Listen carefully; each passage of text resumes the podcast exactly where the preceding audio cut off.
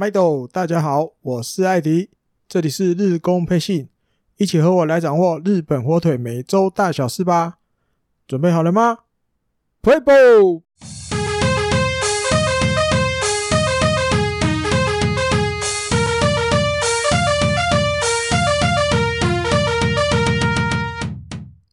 欢迎收听第七次的日工配信。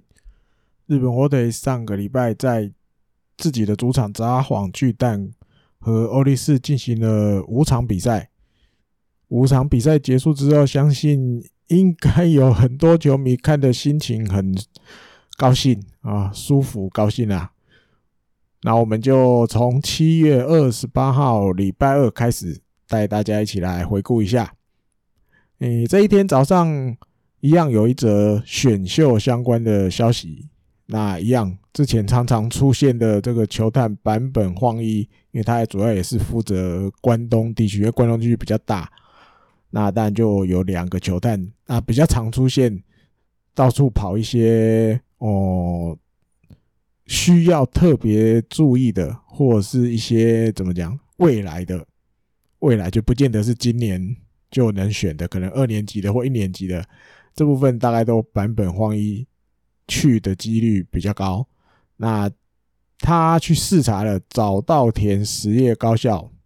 有一位叫清宫福太郎的同学，哎呀，听到这边应该都知道了啊，他就是清宫信太郎的弟弟。那福太郎在前一天的比赛担任四棒左外野手，抓到了一颗就是对手投过来有点偏高的曲球，大概肩膀附近。就他就一棒把人家这个小白球轰出去，全垒打墙外面。那也有记者去算说，大概这个球至少有飞飞了一百二十公尺。那这一支全垒打也是他在高中生涯正式比赛的第一场全垒打。那如果你还要再加一些可能友谊赛啊或者什么的话，他已经打过九支全垒打，可是，在正式的比赛他是第一支。那顺便提一下。清宫福太郎，他身高嗯大概一百八十二公分，体重大概九十二，那也有可能再多一点点，因为有媒体就是这场比赛赛后访问他，他自己也有不好意思说没有啦，现在其实九十九，可是我觉得九十二跟九十九有点落差，差了七公斤，所以大概那个感觉，好，大家自己想象一下，九十二至九十九附近。那刚刚提到为什么他会是？正式比赛的第一支全垒打，感觉已经隔好久了，因为有一些原因啦，主要是他这个学校去年，嗯，大概夏天之后，就是比如三年，去年三年级毕业的这些学长们要离开野球部啦，那等于球队就会有一个新的阵容或体制出来。其实从那开始，福太郎他就要被赋予打第四棒这个责任。但是发生了这个球队的野球部啊，有一些不好的事情，那被发现了，所以他们在去年秋天的这个东京都的大会，他们就自己辞退了，就是我们自己，因为我们没有管好我们内部，那所以我们就不打了。那没想到到了今年春天以来，又遇到了这个武汉肺炎的影响，很多正式的比赛都终止，所以他一直都没有。有一些比较正式性的比赛，但都还会去约一些跟学校约一些友谊赛啦。但去年秋天有，但到了今年一定就比较没办法约，因为都自助嘛，都没有办法约友谊赛。那如果记者也去查，如果以公式战正式比赛来讲，大概从去年夏天的西东京大会的这个八强战以来，大概快一年。完全没有正式比赛，对。那武汉肺炎的影响，其实早稻田实业高校在六月下旬，这个就已经恢复练习了。然后七月五号就很快的，他去约了谁？大家知道吗？去约了早稻田大学，果然有关系比较快，比较好约。约了早稻田大学的一年级跟二年级的同学组的这个算连队，好吧，组的一个队伍来了一个友谊赛。那投手早稻田大学的投手就是大概两年前是早稻田实业高校的雪山干太他现在已经到大学读读到二年级了。那福太郎呢？那一场比赛从他的手上打了一支左外野的三分全垒打，而且那一天总共五打数三安打四打点。然后对手就是大学生这边找到这边还是拿木棒，结果十三比一，那个早稻田实业高校这些后辈们不能讲学弟来，因为毕竟学校不一样，后辈们大胜哦，而且在大概就六月下旬之后，他们早稻田实业总共找了其其他的队伍也有，学校也有，总共打了三场友谊赛，通通都赢，感觉哇，对这些小朋友自信心大增，就对。然后坂本荒一球探呢，他就发表了一些他的看法。他说：“这个福太郎，嗯，果然天生挥棒的姿势啊，这些动作，还有他打到球球的这个 power，果然厉害，就对，果然不错。然后甚至感觉很像这种有哥哥的风范，有哥哥的样子。因为大家知道，清宫幸太郎以前在高中打到球也是这种砰，球就飞出去的这种。他觉得弟弟也有有这种。”潜力在，那当然还有很多要自己在磨练的地方。如果可以越来越好，越来越好的话，相信有可能会成为一个很不错的打者。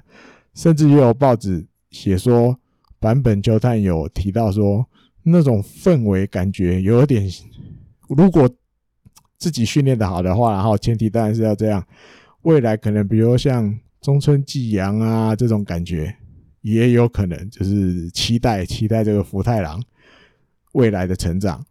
那这一天其实不止日本火腿，还有乐天、巨人、中日、养乐多，所以总共加起来有五支球团都派人去看福太郎。对，那也有一些球探其实评价就还好，因为觉得跟这个福太郎跟哥哥庆太诶幸太郎有一点类似的情况，就是打击不错，潜力真的不错。但是守备上来讲，嗯，目前只能说普通啊，比较没有什么惊人的感觉，就是手背还好而已。打击是真的不错，就对了。好，那另外有那这一天还有一个新闻跟哥哥有关，清宫信太郎，所以一并跟大家介绍一下。因为大家都知道上个礼拜算上个礼拜了吧，在前一周就对了，王伯龙到了二军了嘛，那。记者不免问，另外一位其实也没有打很好的清宫信太郎，接下来立山监督有什么对他预成的方针呢？用在清宫幸太郎身上会不会有什么改变？还是接下来打算怎么用？啊，立山监督就回答了，这个我记得台湾媒体好像也有写出来。立山监督是认为让清宫信太郎去二军打，他觉得。不是太大的问题，应该都打得到，没问题。那他如果在二军打得到，打得也不错，他觉得清宫幸太郎就不太会多花功夫去想说自己还要进步的地方在哪里，所以他要把他留在一军，希望他自己去想，为了在一军要打得好，自己应该去。多做一些什么训练，或者自己去想应该自己缺乏什么，他觉得要给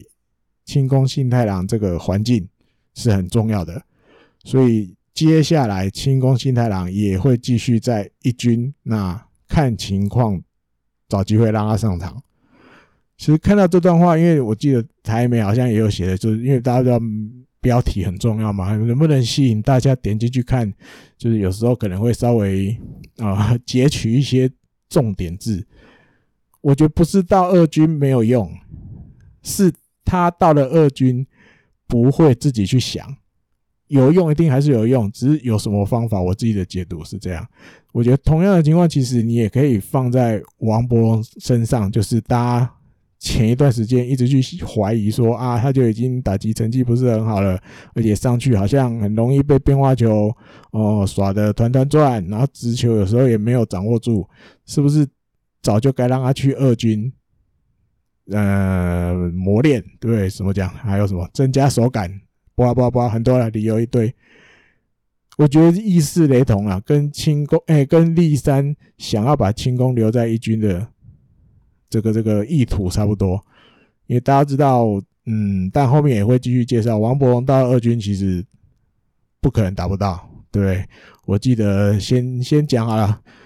这诶、就是接下来要介绍的这一周打完打局率有到七成五嘛，大家都知道。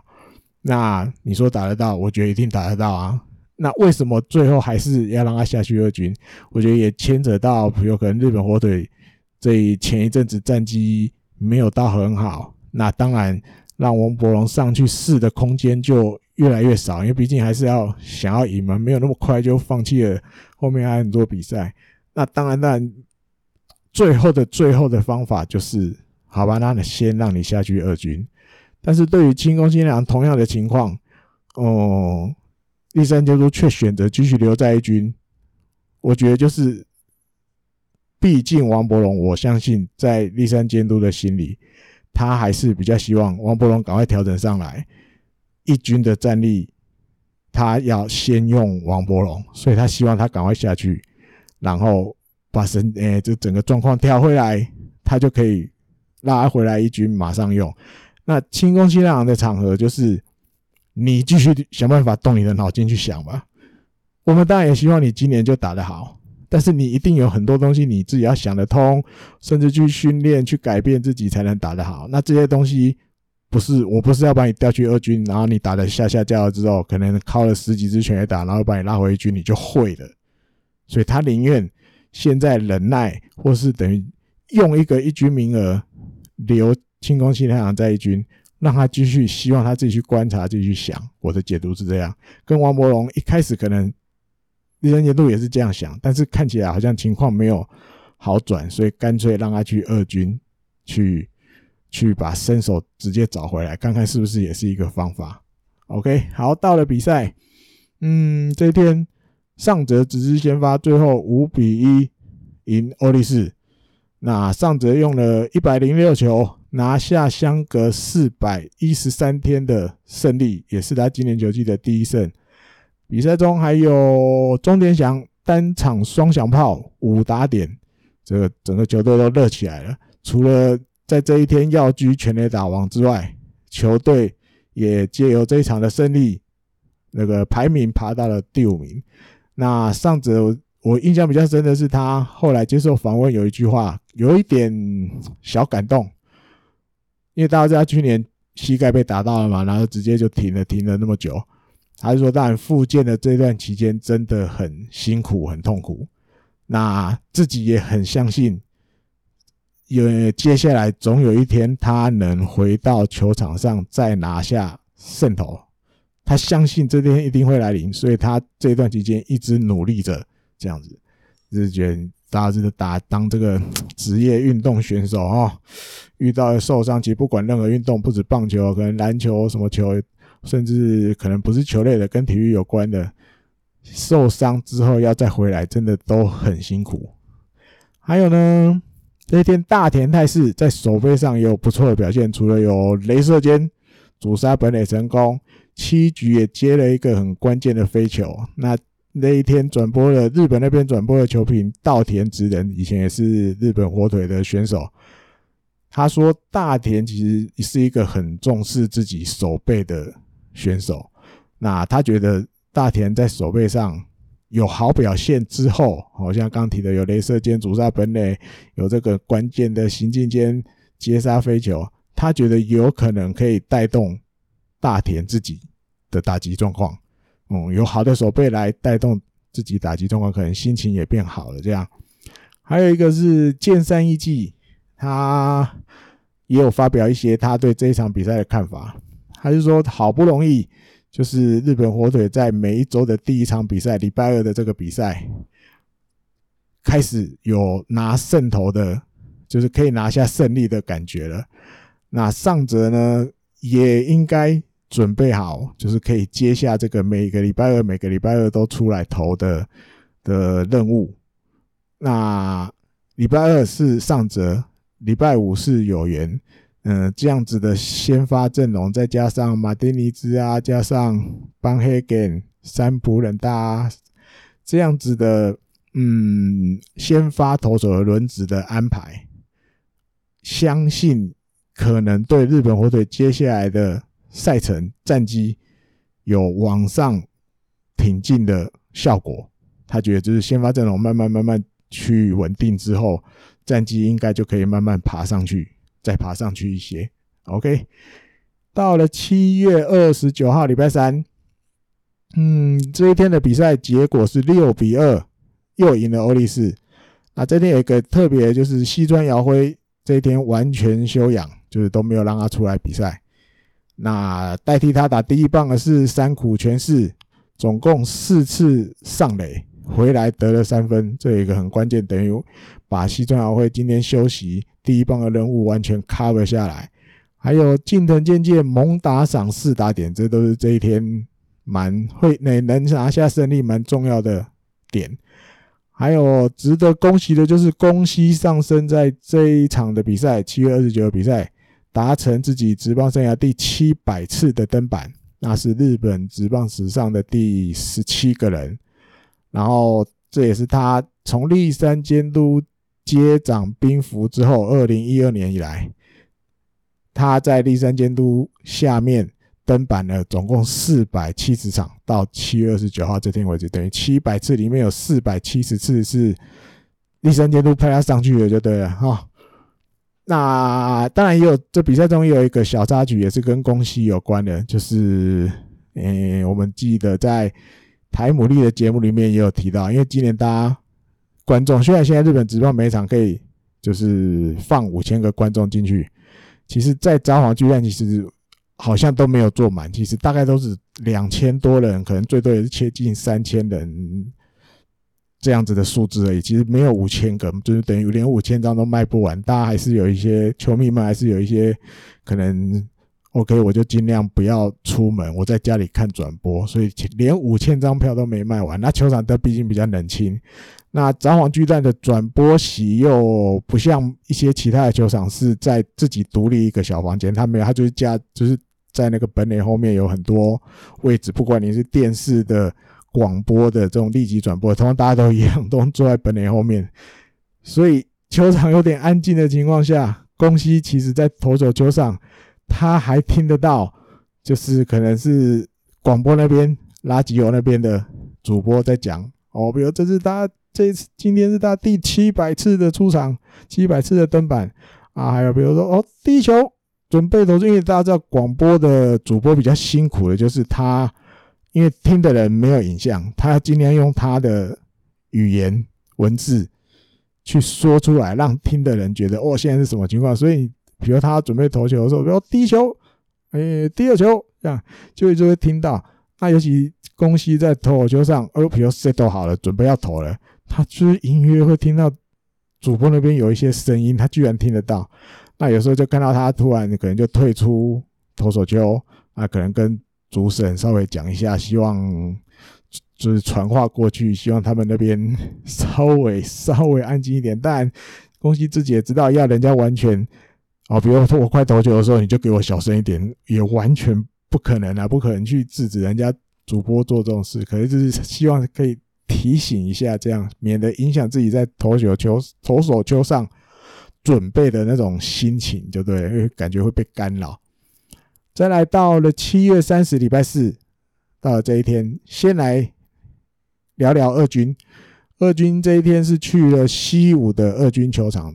那王柏融也在这一场的比赛，等于是他到了二军之后第一次出场比赛，那打第二棒指定打击，结果五个打席，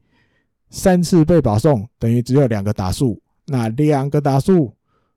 两个安打，两二支二就对了，一支中外野方向安打，一支左外野方向两分全垒打，就是大家感觉那天就是有了，我后来有看一下，就是太平洋联盟 TV 的直播。我记得也有朋友在，就是我那天 po 的这个速报，王柏融打全垒打之后，在我这个粉砖里面有稍微问了一下，有没有线上可以看？有，当然有，现在因为我没时间回。我现在如果你有听这个日工配信的节目，或者是其他朋友有，一定有。现在什么年代了？要找其实不会太难，那要付钱，就对。太平洋联盟 TV 一个月算下来，我记得三百。两三百块上下啦，因为汇率不同，你就可以看他二军几乎也蛮多比赛都有播。那一军太平洋联盟每天三场比赛也都有播，你都可以看。我就是靠那个看的，OK。看到王博文打全垒打，或是他后面三个选的三个保送这样子。那这场比赛里面有一个要提一下，算不太好的消息：三局下石川直也上场投球了。一开始觉得哇，他也出来了，感觉好像离这个复出之路越来越近。结果发生了小插曲，就是他在场上有一个场面是两出局三垒有人。他投了一个爆头，那就当然一定就送人家一分了吗？送了之后，就是在画面上有看到他自己压着自己的右手肘那边。那因为大家之前一直这么久没出来，就是右手肘有一点疼痛有问题。结果哇，这球爆头之后，他又压着他的右手肘的这个动作出来。那后来当然有继续投一下，结果对下一个选手最后投出保送。那但那个教练团就上来把他换下去了，所以看到这个状况，个人感觉真的不是很妙，真的不是很妙，等于完全没有好，反而疼痛又复发的那种味道就对了。不知道接下来会怎么样，因为后来也没有消息了，不知道是不是会继续让他休息，重新开始休养，还是有没有什么快一点的决定？哈，简单讲就是动刀啦，我们后续再看看。有没有什么新的更新的消息？然后拉回到一军，一军的情报。这一天在一二军的升降有比较激烈一点，人数比较多一点，因为也有发生一些一军选手受伤的问题。好，先来讲上一军的，有谷口雄也、枯瑞辉、西村天宇，等于一个外野手左打那两个。投手一左一右，大概都是中继角色，可能比较有可能的。那下二军的是宫文科彦，这个等于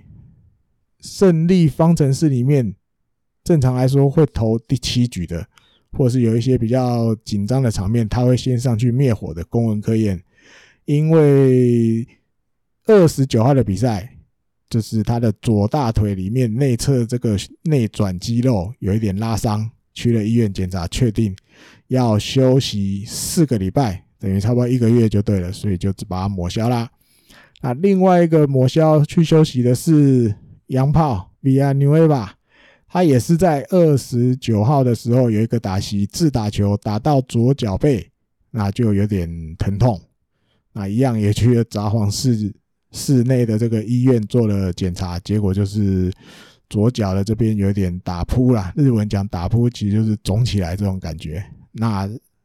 预计十天可以回球场打球，那十天就刚好就抹消一次吧。对，就所以球队也决定，好吧，那就让你好好休十天，也没有奢望你提早回来，就去下去休十天。看到 v i a n u e v a 受伤，我就想起横尾军舰真的也算强运了，真的原本。洋炮来了，感觉好像机会好像要消失了。等于正常来讲，你会给洋炮先先先发看看嘛。结果米亚纽维巴居然，呃、开幕前来了一个那个盲肠去割掉盲肠炎去割掉，让横尾军舰有先发三垒的机会。结果，哎、欸，球季初又冒出了这个野村佑希小将，哇，三垒机会又没了，被野村抢走了。哇的野村结果也受伤。骨折要休息，然后虽然维亚纽瓦回来，结果现在维亚纽瓦也受伤要休十天，横尾等于又得到满满的先发三垒机会，看看这次有没有办法好好把握一下，然后好好把握一下。然后到了比赛这一天，先发投手是三浦稔大，所以其实在前一天看到先发预告的时候，就有点感觉，哎呦，有戏了哦。原本因为原本你头礼拜四的都是洋投邦黑根，但是这边换成三浦人大，哎呦，我心里就觉得这有戏了，接下来一定有戏。再来到了比赛的内容里面，结果七比三赢欧力士，三浦人大不得了，投了七点一局，仅失一分，而且这也大概是他进职棒之后投最长局数，也是等于投到第八局，那解决了一个人被换下去。这对一个怎么讲？他手肘也是从大概养乐多时期就常常不舒服的投手来讲，能够投七点一局，已经是慢慢慢慢在进步，就越来越有就是一个好好当一个稳定的先发轮值投手的样子出来了。比赛里面，大田果然从果然在那什么前面提到稻田直人的的发言里面，有点预言成功的感觉。这天敲了一个全垒打，还有这个渡边亮猛打赏，等于大家打击。嗯，算慢慢开始有一点 会发挥出来的感觉，不像一，比如前几个礼拜，哇，整条打线都静悄悄。这个礼拜感觉大家互相有呃轮流发功的感觉。那赢了比赛也是日本火腿这今年球季第一次三连胜，然后也是。哦，从开幕三连战，哎，开幕三连战对西武是两胜一败嘛。从那之后，几乎每个礼拜都是不是平，就是各赢三场，再不然就是败多胜少。哎呀，这个连赢三场，因为这里，哎，上礼拜又只有五场，你又先拿三胜，等于这一周上一周比赛打完，就你一定确定可以胜场数多于败场数了。终于这样就对了。到了七月三十一号，礼拜五，这个先来又再来聊一下二军好了。王柏融，因为对这一天是跟罗德的二军打，遇到了大岭佑太，这应该也蛮多人对他都还有印象。他从大岭佑太的手上三个打数敲了两支 A 安打，一样打击率持续高档。刚刚又提了总结是七成五，也刚刚先讲出来了。好，拉回一军的比赛，晚上。结果二比七输给欧力士，对，那大家知道，因为一开始，呃，日本火腿领先，后来慢慢慢慢被欧力士追平，到了第七局，有缘就大乱流啊，单局就几乎都解决不了，解决不掉任何一个打者，就一直被上垒，一直被上垒。后来换了福田俊，换了井口和鹏也挡不住，就整个气势都没了，单局掉五分，最后就二比七输了。啊，我个人的觉得，因为看到有缘这样子投，因为这一场再输，等于他一胜五败，变成那十二九团输最多的投手啊，五败已经领先了。我觉得他有人航平的能力当然有，实力当然有。今年感觉就是有一点，有点像两年前二零一八，二零一八大家回想那个时候，有缘只要一被打。他那个表情就是，你要说结石脸、塞冰，又好像不是，就是就是那个脸，你看了就是觉得，嗯，不知道怎么形容。我觉得今年有一点点像两年前的那个感觉。对，那还有一个就是，尤其这一天的比赛，他用了蛮多的变化球，我觉得就是有点那种，尤其比较重要的时刻，比如两好球了啦，或者是可能。不想再投坏球的时候啊，他会一直仰赖变化球，但这个可能也跟捕手配球有关啊，不能完全都都归到有缘身上，因为我觉得有缘的直球其实还是不错的，就是我觉得他还是应该要有时候要进攻的，就是进攻打者可能比如内角或外角低，要抢一个好球数，让你没办法出棒的时候，应该还是要多考虑直球。但不是说全部都直球，就是你配直球的比重，我觉得可以再加多一点，让打者有威胁性。不然其实久了，打者也都会知道啊，反正关键球要来了，变化球的几率最高，你直球的几率不高。你久而久了，大概就打得出来。那尤其这一天，我印象里也被很多左打者打安打，就跟上一集的节目提到，刚刚有瞄一下，好像三成二四，今年就到这一天七月三十一号打完。有缘面对到了左打者，被打击率有三成二四，真的高到一个不知道怎么压下来的境界。那当然，这这一天的比赛，因为那一局单局掉五分，又在第七局。其实大家如果有看转播，就是你看打线野手每个人的脸，就是那种啊，反正这场也没了，不想打了。除了缺乏。四十安打，当然这打者本来前几局就有，有很多得分机会，其实都没送回来。可是至少一开始是两分领先，后来慢慢被被追平之后，然后其实中田翔也没有什么表现，然后你就觉得好像整队士气都不对了。另外还要提到一个，我觉得西村遥辉这一场他有出来，但是我记得七局的时候他有一个球，其实欧力士的打者，哎、是不是 Jones？好像是打了一个中外野的高飞球，有点像冲天炮的感觉。然后最后西村遥辉是没有跑到，等于变成一只让他就变落地了，变成一只野安打。那镜头里面我记得他有照到有缘有缘就要去补位嘛。那他看到这球哇，居然没有接到，变成落地一次再才进手套的安打，他的脸有一点点那种味道，是说哦，这球居然也接不到。我觉得为什么会接不到？因为我看这个球打上去，我也觉得西村遥辉接得到。但是大家记得，在七月三十一号之前，我忘了哪一场比赛，这一个礼拜就对了。他有西村遥辉有一球跑一垒，有稍微伤到脚。然后这一场比赛，我记得第一分也是西村遥辉跑回来的，第一局就回来了。他回本垒的时候，你看他跑步那个样子，也我觉得就稍微有一拐一拐的，就是伤其实没有完全好，脚还是有一点状况。可能你要讲痛，或许也可以。尤其在第七局遇到这个情况，其实球飞得算蛮高的，应该有时间接得到，但是因为可能脚的受伤的影响，明显有开始，呃，使得自己的跑垒甚至手背没有办法像原本的自己的样子，甚至牵扯到就是这一局可能会掉五分，所以我觉得有一点有时候其实不用硬上啦，不用硬上。但监督教练团有自己的考量，只是这个你看，就真的会影响到比赛。就这么巧，这种关键的球打去中外野，你居然这球接不到，反而还变安打，那可能互相影响也有也有可能嘛，对不对？有人看到这个，或许心里也觉得哇哇，这下要怎么投？对，我怎么投啊？打到中外野啊，又接不到，或许互相影响的可能也有啊。好，再来到了八月一号，礼拜六。果然，好，先不讲比赛结果。果然，西村遥辉这一场就没出来了，改由松本刚打第一棒守左外野。所以，真的受伤的东西应该还是有影响。那当然还好，教练团也在隔天就做出立即的的这个调度，就对了，就让西村遥辉真的下去休息。好，比赛结果是三比一赢欧力士。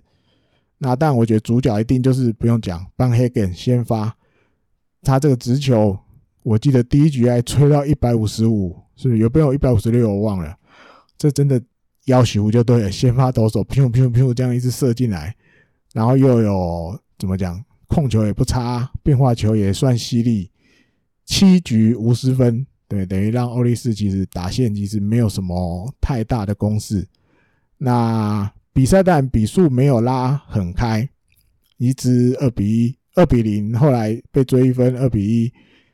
中田翔击出第十三号全打，应该第八局日，我记得第八局打出了第十三号全打，等于打把比数再拉开，从二比一又变成三比一，保持两分领先就对了。除了自己追上了前尊龙斗，又并列全垒打王，我觉得这一场这一支全垒打很重要的意义就是主炮还是有功用。虽然我不是胜利打点，也不是什么，但是。在刚被追回一分的时候，下一局马上再崩，再打一分回来，又把领先的差距拉到两分，对整个军心士气绝对有稳定的效果。嗯，我觉得是这样。这一场比赛除了邦黑根的好表现之外，中田翔这一支全垒打也很关键。那总结一下这个五场比赛，嗯。上泽、马丁尼兹、三浦冷大、邦黑根四个全部优质先发，都是大概投六局、七局或七点一局，那也都没掉过超过三分，有大概几乎都只掉一分，也有无失分的，失常的就只有有缘航平。对，就像前面讲的，有点那种二零一八年不知道他在投什么的感觉。我记得那一年。克洛斯也调去过了，对不对？好像中继是不是也有？反正就一直在想办法帮他换个角色，调个心情，找回以前的样子。但是一直都跌跌撞撞，一直撞墙。那一年结束了，成绩也普普。我记得防御率四点多吧，四点是不是六五之类的？刚有做功课，但是忘了。忘了抄下来。我记得四点多就对了，就是有今年真的有这种感觉。另外呢，还有一个就是哦，刚刚有稍微有提到先发投手的安排，因为这一、欸、上个礼拜这五场，那稍微换了一下，比如礼拜二由上泽，礼拜三马丁尼兹，原本以前的礼拜四是邦黑根，换成了三浦。哦，感觉好像上泽、马丁尼兹、三浦这三个投手一组，然后礼拜五的有缘，礼拜六的邦黑根，跟礼拜天可能未来比如说加藤圭之啊，或河野龙生啊，还是要再继续用这个短先发，这三个一组。哦，有原邦黑根加一个什么这样一组，为什么会这样子？因为前面大家都知道，因为日本职棒稍微就是，尤其太平洋联盟为了要减少移动嘛，所以一个礼拜六场都直接在同一个球场打，减少移动。但是这样的情况在大约八月底的时候会有一些改变。八月底就是八月二十五号的那一周开始之后，就会恢复到像以前这样，比如说礼拜二、礼拜三、礼拜四先到西武的。主场打三场之后，礼拜五、礼拜六、礼拜天再到哦，比如说那个软银福冈的佩佩洞打三场，就变不是同一个对手一个礼拜六场了。八月二十五这一周开始之后，会变成一样三场三场。那现在感觉从上一周开始，日本火腿已经开始有在为了八月底这个比赛开始稍微有一点点变化做准备了。好，比如上泽、马丁尼兹、三浦担任二三四的，有原邦黑根跟另外一位投手担任五六日的，已经开始在为这个准备了。还有一个可以聊一下，就是二军的消息，也也是八月一号的比赛，这个小将北浦龙次不得了了，伤后回来这一场比赛，居然一个人投了九局，被打七支安打，五个三振，五个夺三振。有一个出生球，投一个出生球，但是没有失分。一百用了一百二十三球，完封对手，在二军居然有完封，这也蛮难得的。因为有时候二军的比赛，其实每个人投几局都安排好了，但是这一天北浦龙志自己完封了，而且防御率低到只有零点八六。摩干单界小朋友，好好养，未来先发轮子等你来。啊，我觉得也不用急了，今年就先这样子，除非真的上面可能人才又拉警报了，战力又拉警报了，真的没人能当先发。可今年应该比较不会啊。北浦，我觉得今年好好在二军累积一些经验或是一些实力，那未来一定有你的位置。还有一个可以先提一下，嗯，白村明宏这个原本是投手入团的。然后当然因为控球的关系，然后球速也稍微有一点不见了，改野手，改当外野手，一样是个左打。他等于八月一号他又打了一支全垒打，等于连三场在二军的比赛，三战通通都连续三场有全垒打的表现。所以日本媒体那边稍微有开始又觉得，哎呦，是不是秘井嘉南再来？因为大家在以前日本或者曾经选了一个投手。大学毕业的投手叫做密井嘉男，球速也不错，上得了一百五，但是控球没有很好。那几年过后，哎呦，转任外野手，开始突然开窍了，哇，打得吓吓叫，成为明星选手，现在去板神了。所以白村明宏这样子，呃，弃投重打之后，慢慢在今年感觉，因为去年前年感觉就是还在摸索，我觉得，因为他其实以前打击实力在球探的报告里面就。有给他评价，虽然是个投手，但是打击也不错。那既然后来决定弃投重打，一开始觉得好像还在摸索，就是大家都是短程的安打比较多。可是今年居然，尤其在这个上个礼拜三连三场都开轰，所以大家可以感觉哇，会不会秘境再来啊？看看吧，我觉得有没有机会，比如球季再进行一段，可能给他个机会上来一军试试看啊。而且他上来一军，说不定对中田翔也有加分效果。因为大家知道中田翔其实算很照顾白村两个人，以前在春训就常常可能约了，我记得不是跑约了去跑那个沙滩训练自己的脚啊什么的，训练那个脚的肌肉啊什么什么的。交情算不错，也很照顾他。上来之后，说不定士气更融洽就对了。嗯哼，再来到了八月二号，那因为这一天日本火腿没有比赛，不过早上有一则跟选秀有关的消息可以跟大家分享一下。在前一天八月一号的时候，有一场智辩和歌山对上这个势力的和歌山高校，这等于是和歌山县为了弥补这个。夏季甲子园没有开打，有一些自己办的县大会。那在三回战的一个对战组合，但职业球团主要注目的是质变和歌山的小林树斗这投手三年级。那等于这一天有七个球团，总共派了十个球探都去看看那投球。那他从第六局开始出场登板中继，一路投投完第九局。四局被打五支安打，仅仅失一分。那球队也获得胜利，顺利进入八强。那最快的球速有达到一百四十九。那日本火腿这边呢，派了这个球探是林孝哉。有的朋友可能有印象，因为他前几年大家都在日本火腿里面当教练，那过去也有在球队里当选手，在更早之前就对了。那今年改任球探，他是说真的是一个不错。很期待的素材，球质也蛮强的，变化球也 OK，那跟捕手的搭配也很很合适，就对了，很配得来，两个默契不错。那刚好这一天，日本火腿的吉村浩 GM 也去看了，那林孝哉也说，诶、这个 GM 今天来看，应该看得蛮高兴的啊，看得蛮高兴。那还有另外一位。投手也是职业球团在注目的这个这个人物之一，就对了。他就是对手这边势力和歌山的一位叫做小原健太的投手。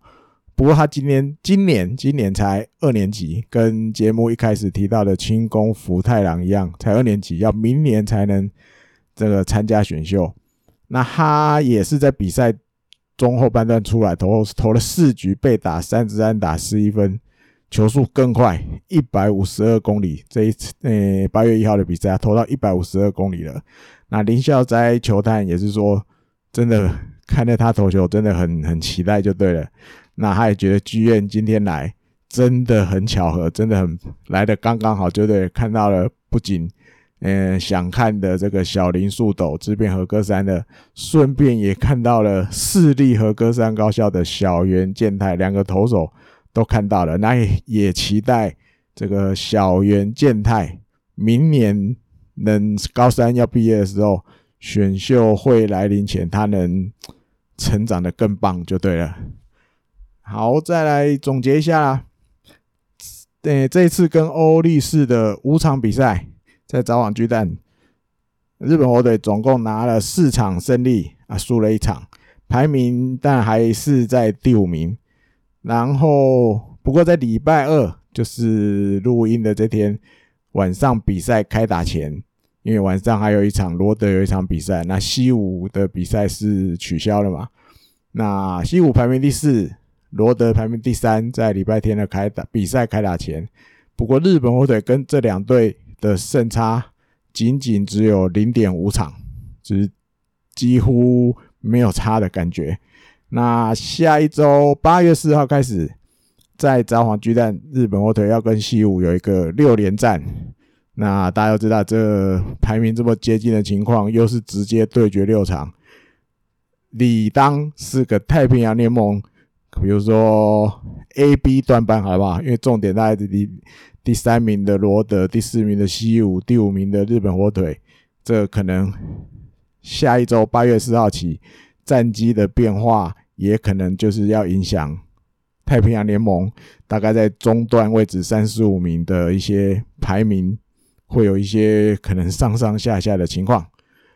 好，那这一周的这个日工配信就跟大家分享到这边，下个礼拜再来了解掌握日本火腿的大小事，拜拜。